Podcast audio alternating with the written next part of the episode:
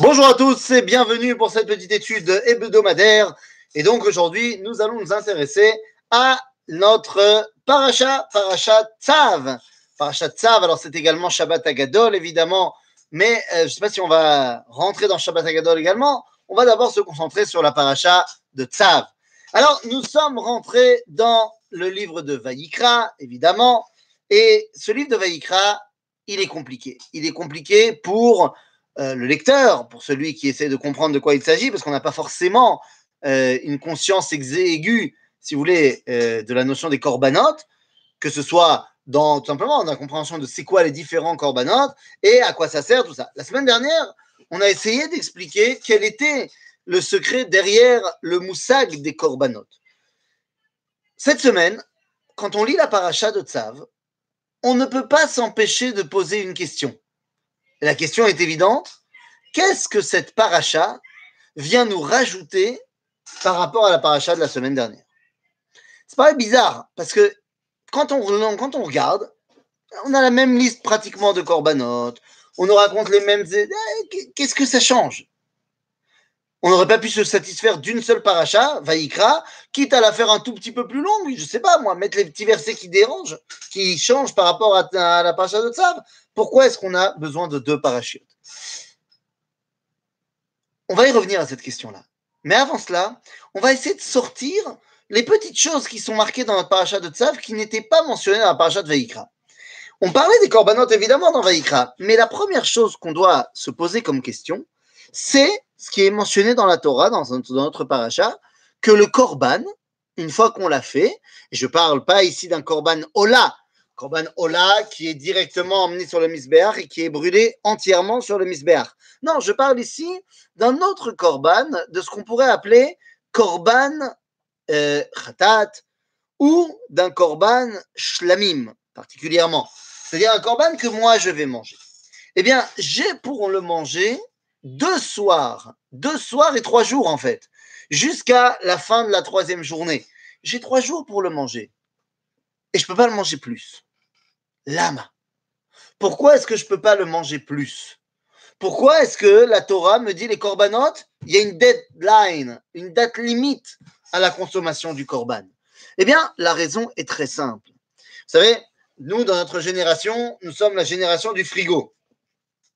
La génération du frigo, qui fait que je peux avoir déjà congelé mes plats, comme dirait ma mère, quand tu n'as pas euh, la force de travailler, de, de, préparer à manger, tu n'as qu'à te congeler un, reste de Shabbat, et comme ça, la semaine prochaine, tu pourras le manger. C'est-à-dire qu'on est dans une génération où on a complètement oublié, on est en train d'y revenir, on est en train d'y revenir avec la notion de cuisiner frais, de cuisiner, mais on est dans une génération qui a oublié ce que ça voulait dire d'être proche du produit. Euh, nous, on met tout dans le frigo et voilà, on a des boîtes de conserve, machin. Kitsour, la nourriture se garde. Alors, c'est très bien, c'est très bien. Je ne suis pas en train de dire qu'il faut revenir à l'ancien temps. C'est très bien, la nourriture se garde, mais on a oublié ce que ça voulait dire, la notion d'empressement, la notion de péremption. Euh, d'être périmé. un, aliment, il peut être périmé dans trois ans. Quel rapport? Quand on va en Milouim, des fois à l'armée, euh, des fois on nous sert des manottes craves des, rations de combat avec dedans un truc qui s'appelle du louf. Déjà, rien que le nom, t'es pas serein. Et quand tu regardes, des fois, hein, c'est du louf qui a été fait pendant, pour la guerre de Kippour. Genre, je sais même pas si j'exagère. on a des aliments qui sont mis sous boîte et tout, machin, des trucs, mais laisse tomber. Laisse tomber, ça a été fait il y a 12 millions d'années. Le korban, c'est quoi le korban? Le korban, c'est la prise de conscience que Akadosh Baruch il est présent dans ta vie. Qu'il y a la possibilité, entre guillemets, de toucher du doigt le dévoilement de Dieu. Un korban. Un korban. Maintenant, vous comprenez bien que cela, ça ne peut pas être du domaine du permanent. Alors, je me contredis parce que je n'arrête pas de dire dans mes shiurim que l'objectif est d'arriver à une permanence de notre contact avec Akadosh Baruch Bien sûr, c'est l'objectif. Mais à l'époque de la Torah, on n'y est pas encore à cet objectif-là. Pourquoi est-ce qu'on n'y est pas encore à cet objectif-là? Bah, Parce que je vous rappelle que cette paracha, comme toutes les autres parachutes de la Torah, sont dans le désert. Donc il ne peut pas y avoir un, dévoilement direct du Créateur partout et tout le temps. Ça, ce sera la dimension du Beth Amikdash, et Israël. Donc, dans le Mishkan, c'est pas encore le cas. Et donc, dans le Mishkan, on nous dit, Teda Lecha, plus de trois jours, c'est une chazaka. D'après la halakha, quand tu vas à plus de trois, c'est une chazaka. Et donc, la notion de trois jours pour manger le korban, c'est que tu ne viennes pas à penser que les rôles bigdusha, c'est du domaine du normal, du anodin. Tant que tu es dans un monde où le Beth Amikdash n'est pas encore une réalité palpable, tu dois comprendre que le lien avec Akadosh Baruch Hu, il faut travailler pour y arriver. Lorsque on aura réglé ce problème-là et qu'on pourra arriver au Beth Amikdash, un troisième Beth Amikdash qui ne sera jamais détruit, à ce moment-là, alors la notion de permanence du contact avec le Créateur reprendra tout son sens. Donc c'est la première dimension, comprendre que le lien avec Akadosh Baruch demande du temps. Les amis, une fois qu'on a dit cela, eh bien, on essaye de trouver d'autres éléments qui différencient cette paracha de la paracha d'avant. Et il y a un autre élément qui a été passé comme ça, comme une lettre à la poste, qu'on n'avait pas du tout euh, euh, pris le temps de regarder, et on voit en fait qu'il y a une grande, grande, grande différence. D'après la paracha de Vaïkra, tout, même dans le Korban Ola, enfin surtout dans le Korban Ola, tout est emmené vers Akadosh. C'est-à-dire que dans la, dans la paracha de Vaïkra, on a l'impression que le Korban Ola, on prend toute la bête, on le met sur le Misbéach, Veillallah, et tout est brûlé, tout remonte vers Dieu. Quand on lit en profondeur les versets de la paracha de Tzav, eh bien, on se rend compte que ce n'est pas le cas. Ben non. Il y a une partie de l'animal, même dans le korban ola, qui ne peut pas la à. Et c'est quoi cette partie-là? Ce sont les peaux.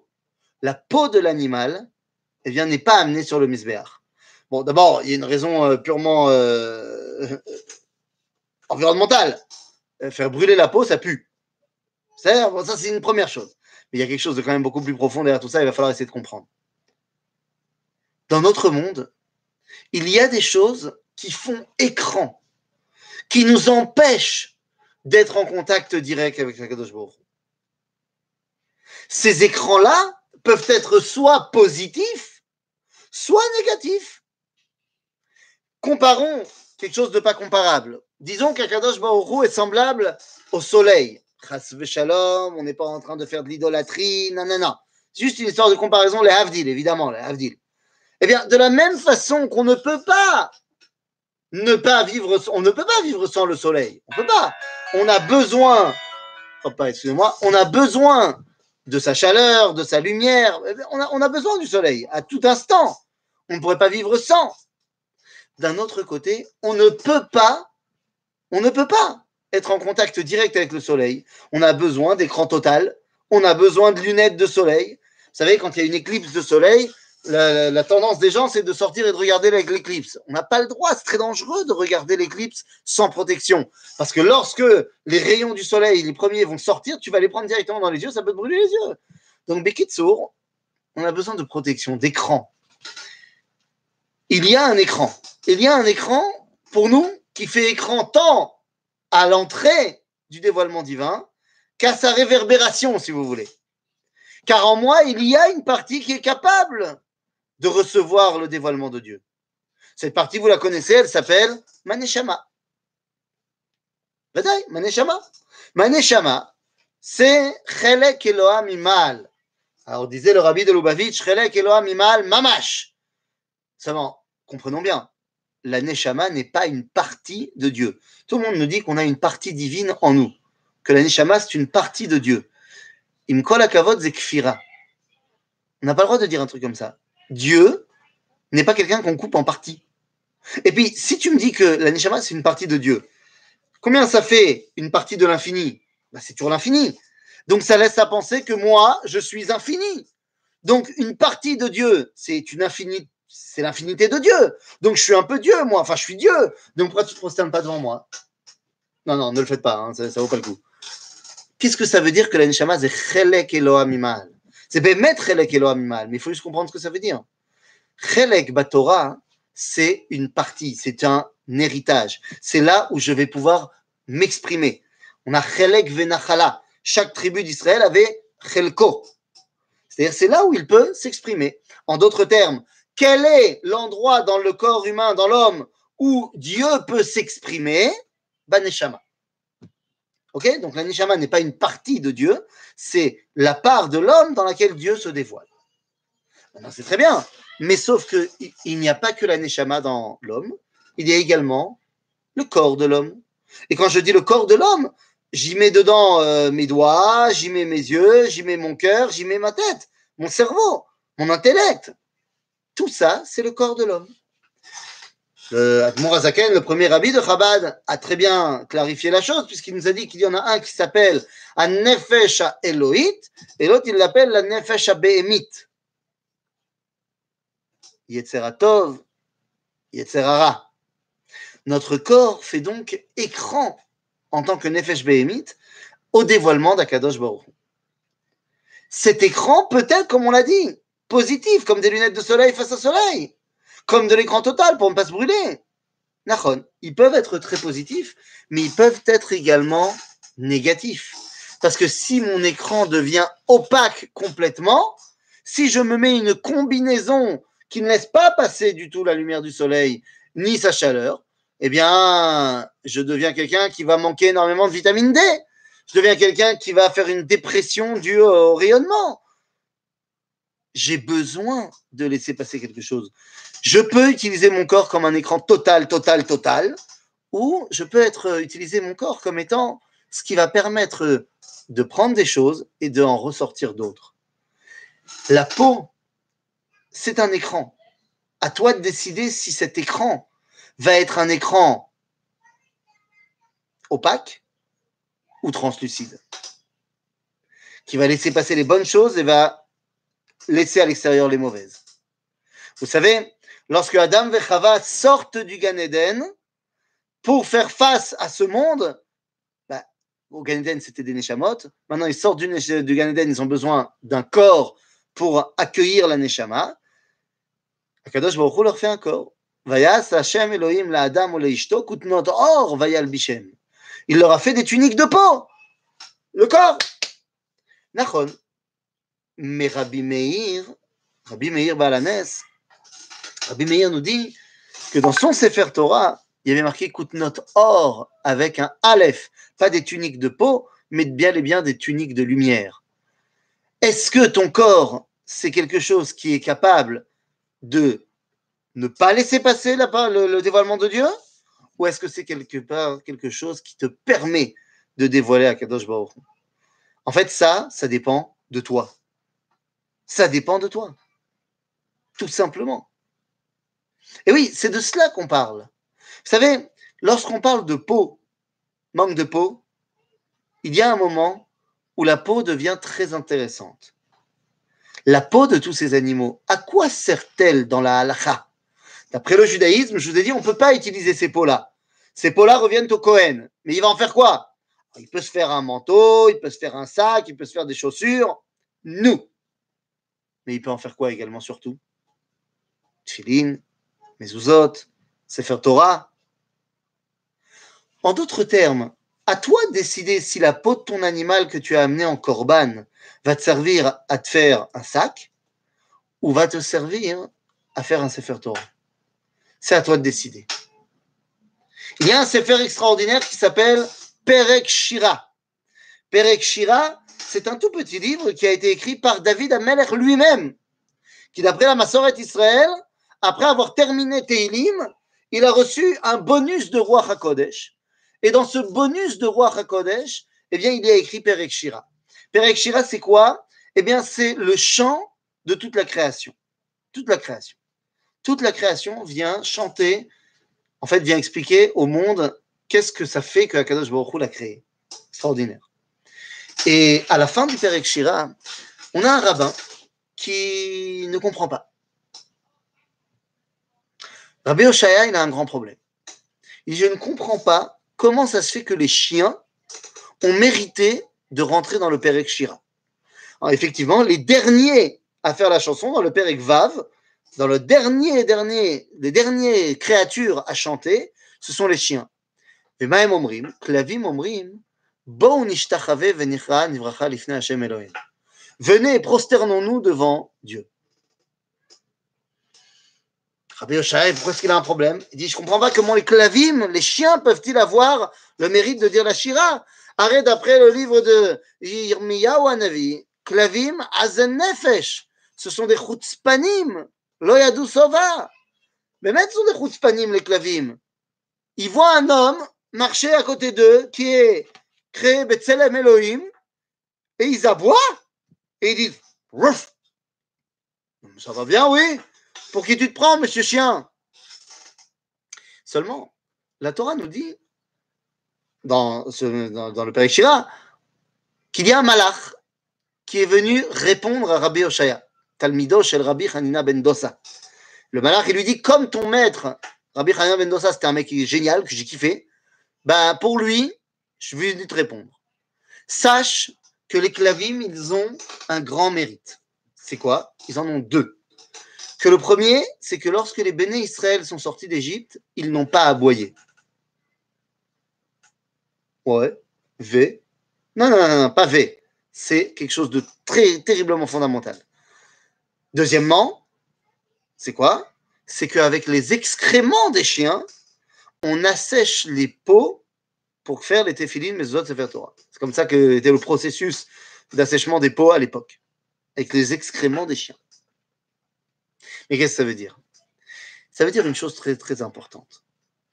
Que même la chose la plus lointaine, les excréments des chutzpanim que sont les chiens, tu peux décider qu'elles vont t'aider.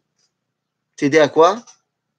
À servir au dévoilement, à servir à la volonté d'Akadash Tout dépend de toi.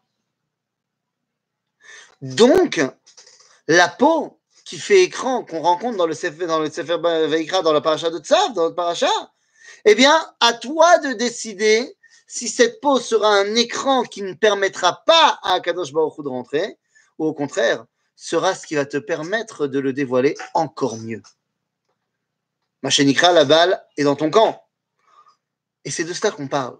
La paracha de Tzav est fondamentalement différente à la paracha de Veikra. Pourquoi? Vous savez, d'après la Torah, tout simplement, on va pas chercher midi à 14h, mais d'après la Torah, lorsqu'on regarde au verset, excusez-moi, je le, voilà, je le prends, lorsqu'on prend le verset Lametret, qui, le verset Lametret du père, du père Exaïn, donc de la paracha de Tzav, on nous dit, je cite le verset, Asher tziva Hashem et Moshe behar Sinai, beyom tzavoto et bnei Israël laakriv et korbanehem, la Hashem bamidbar Sinai. On nous dit ici que la paracha de Tzav a été donnée au Har Sinai. Donc, chronologiquement, avant la paracha de Vaïkra. Pourquoi elle est mentionnée après alors? Rabbi David Tzvi Hoffman vient de donner une explication incroyable. Il dit la paracha de Tzav, en fait, a été donnée juste après la paracha de Tetzavé. C'est pour ça qu'il y a une corrélation évidente dans le nom des deux parachiotes. Tzav vient après Tetzavé. Il nous dit donc, tu peux également relier, si Tetzavé est relié à Tzav, eh bien, tu peux relier Trouma à Vaïkra. Qu'est-ce que ça veut dire? Je vais vous dire ce que ça veut dire. La question de pourquoi il y a eu Tzav, Vaïkra et Tzav, on pourrait se poser la même question avec pourquoi il y a eu Trouma et Tetzavé. Eh bien, la réponse est très simple. Trouma et Tetzavé sont deux versions différentes du Mishkan du Beth Amikdash, de notre relation à Dieu. Deux versions différentes. C'est quoi ces deux versions différentes? Dans la version de Teruma, il n'y a pas justement d'écran. Tu lis la paracha de Teruma, tu peux penser que chaque juif, quand il veut, peut rentrer au Kodesh HaKodashim. On nous parle de la menorah, du Mizbeach HaKtoret, du Mizbeach HaOla, de la Shulchan et du Aaron Abrit. On te parle rien d'autre on ne te parle pas d'écran ou de gens particuliers. On n'y a pas de parochette, il n'y a pas de tu n'iras là-bas que Yom Kippourim, et il n'y a pas de Kohanim qui font écran entre moi et Kadosh. Alors que dans la paracha de, de Tetzavé, on nous parle de parochet, on nous parle de Kohanim, on nous parle qu'il faut rentrer qu'une fois par an et que les Kohanim doivent être habillés d'une certaine façon. La paracha de Teruma, on y voit la personnalité de Moshe. Elle est mentionnée dans la paracha. Alors que dans la paracha de Tetzavé, ben Moshe n'apparaît pas. le nom de Aaron apparaît dans Tetzavé, mais pas celui de Moshe. En d'autres termes, il y a deux versions du Mishkan, celui de Moshe ou celui de Aaron. Quelle est la différence entre les deux? Eh bien, Moshe, il est total. Moshe, on ne faute pas avec Moshe. Moshe, il y a des mitzvot, il y a des halachot, on fait la mitzvah, on fait la halacha, point. Et celui qui faute, j'ai envie de te dire, boum, trach. Lorsque Moshe descend de Sinaï avec le luchot et qu'il voit le veau d'or, il ne se prend pas la tête. Boum, on tue tout le monde. Aaron, quant à lui, c'est beaucoup plus pragmatique. Aaron, quand il voit les gens qui veulent faire le veau d'or, il dit Bon, je vais vous aider à faire, mais sans, sans faire trop de problèmes. C'est-à-dire qu'Aaron est beaucoup plus pragmatique. Il est tout à fait conscient que des fois l'homme faute. On va pas le tuer pour ça, mais on va l'aider à s'en sortir. Il y a l'idéal de Moshe, l'homme ne faute pas, et il y a la réalité de Aaron, l'homme faute, alors venez, on corrige c'est la paracha de Teruma et la paracha de Tetzavé. Le Mishkan de Teruma, le Mishkan de Tetzavé. Dans notre paracha de Vaikra et de Tzav, on y voit les korbanot, les mêmes sortes de korbanot, seulement dans un ordre différent. Dans la paracha de Vaikra, on a mis d'abord en avant les, les korbanot de Ola, Mincha, Shlamim. Ola, Mincha, Shlamim, sont des corbanotes d'idéal. C'est pas parce que j'ai fait une faute. Parce que la paracha de Vaikra est à mettre en relation avec celle de Teruma, c'est-à-dire, on ne faute pas. Donc ma relation avec Akadosh Baruch et Batamikdash est une relation saine, bonne, une relation de Kdusha et de Kirouv, de rapprochement entre le créateur et la créature. Et c'est pour ça que dans la paracha de Vaikra, les corbanotes de Khatat sont relégués à la fin, fin, fin de la paracha. La paracha de Tzav, c'est tout l'inverse. Dans la paracha de Tzav, on commence par les korbanot ratat hacham, par les korbanot qui viennent expier des fautes. À la fin de la paracha, hein, on nous parlera de nouveau des korban ola, mincha, shlamim, toda, mais on les met à la fin parce que dans la paracha de Tzav, on comprend que l'homme il faute. Donc puisque l'homme il faute, eh ben, il va falloir les, les. Comme on a dit dans le shiur d'hier sur la gala de Pessah, c'est la différence dans le Dayenu entre la première liste des choses qui nous amènent Banalano et Bet et la deuxième fois où on reprend toute la liste, on dit Banalano et Bet Amikdash, le chaper à la vonoten. Est-ce que le Beth Amikdash sert à nous rapprocher de Dieu ou sert à expier les fautes? C'est ce qu'on peut trouver dans, le premier verset de la paracha de Pekoudé. On dit Elle Pekoudé à Mishkan, Mishkan à Edut. Pourquoi est-ce qu'il y a deux, Mishkan? Elle Pekoudé à Mishkan, Mishkan à Edut. On n'aurait pas pu se satisfaire en disant Elle Pekoudé, Mishkan à Edut Voici le compte-rendu du Mishkan, le Mishkan du témoignage. On n'aurait pas dû, pu dire voici le compte-rendu du Mishkan du témoignage? Parce qu'il y a soit le Mishkan version Moshe, soit le Mishkan du témoignage version Aaron.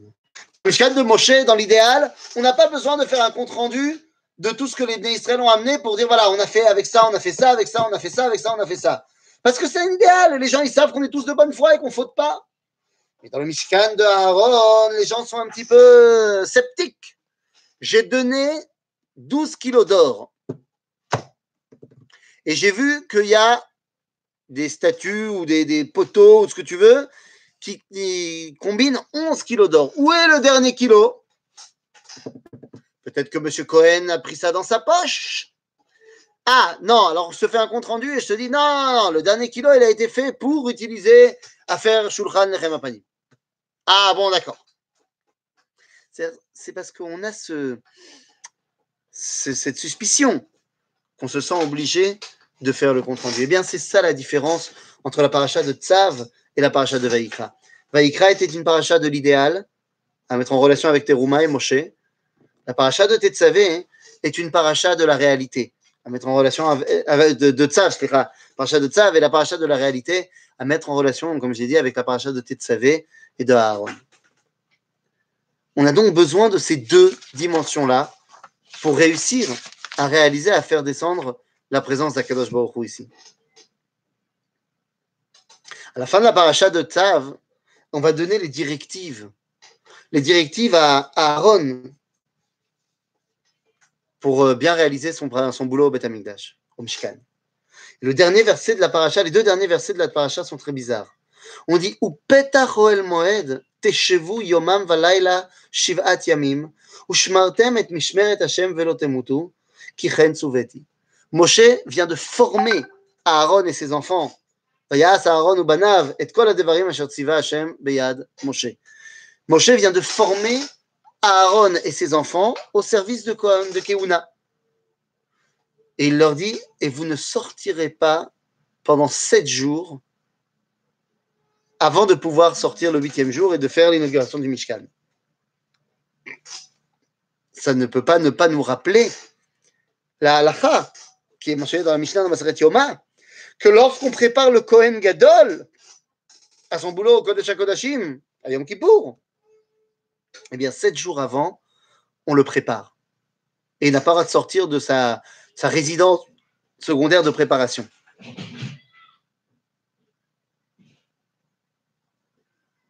C'est de cela qu'on parle. Aaron doit préparer, se, se préparer à la réussite des sept jours. À la préparation des 7 jours. Je suis désolé, je suis un petit peu truc parce que j'entends derrière moi qu'il euh, euh, y a un truc qui, est tombé sur la tête de ma fille. Mais en entendant les pleurs, vous savez, on reconnaît les différents pleurs. On reconnaît un pleur de euh, j'ai mal, mais pas trop. mal, mais j'ai envie que qu'on s'intéresse à moi et vaut mieux m'emmener aux urgences. Là, c'est un pleur j'ai mal, mais pas trop, donc ça va. Ça devrait aller. Quoi qu'il en soit, qu'est-ce que c'est que cette histoire? Que Aaron est resté Shivat Yamin. Le projet du Mikdash, du Mishkan et du Mikdash 1 et 2 jusqu'à celui qu'on va reconstruire, c'est de terminer Shivat Yamin. Comme vous le savez, il y a eu six jours de création qui ont été terminés, puisque dans chaque jour de la création, on termine par un verset qui dit Vayi Erev, Vayi Voker, Yom X, Yom Chad, Yom Sheni, Yom donc, si vous voulez, les six jours de la création sont terminés. Le septième, par contre, qui a commencé, eh bien, on n'a pas marqué dans la Torah, Cela veut dire tout simplement que nous sommes toujours dans le septième jour. L'objectif du Ham Israël et du monde, de l'humanité, dans ce septième jour, c'est de parfaire la création pour terminer ce septième jour. Et une fois qu'on termine ce septième jour, alors on peut rentrer dans le début de notre paracha de la semaine prochaine, qui nous dit Vayehi Bayom Hashemini, qui nous permet de revoir un monde chez Umein Yom Hashemini, chez Umein Olam Haba, chez Yom chez Kulo Shabbat. C'est à cela qu'on qu'on y arrivera lorsqu'on reconstruira le Beth Amikdash qui sait, soit d'ici une semaine, pour pouvoir déjà faire le Korban Pessah, sortir du confinement et venir faire Shabbat, euh, Pessah à Jérusalem. Et si on n'y arrive pas cette année, alors Bezrat Hashem l'année prochaine. Kenny Ratson, Shabbat Shalom à tout le monde.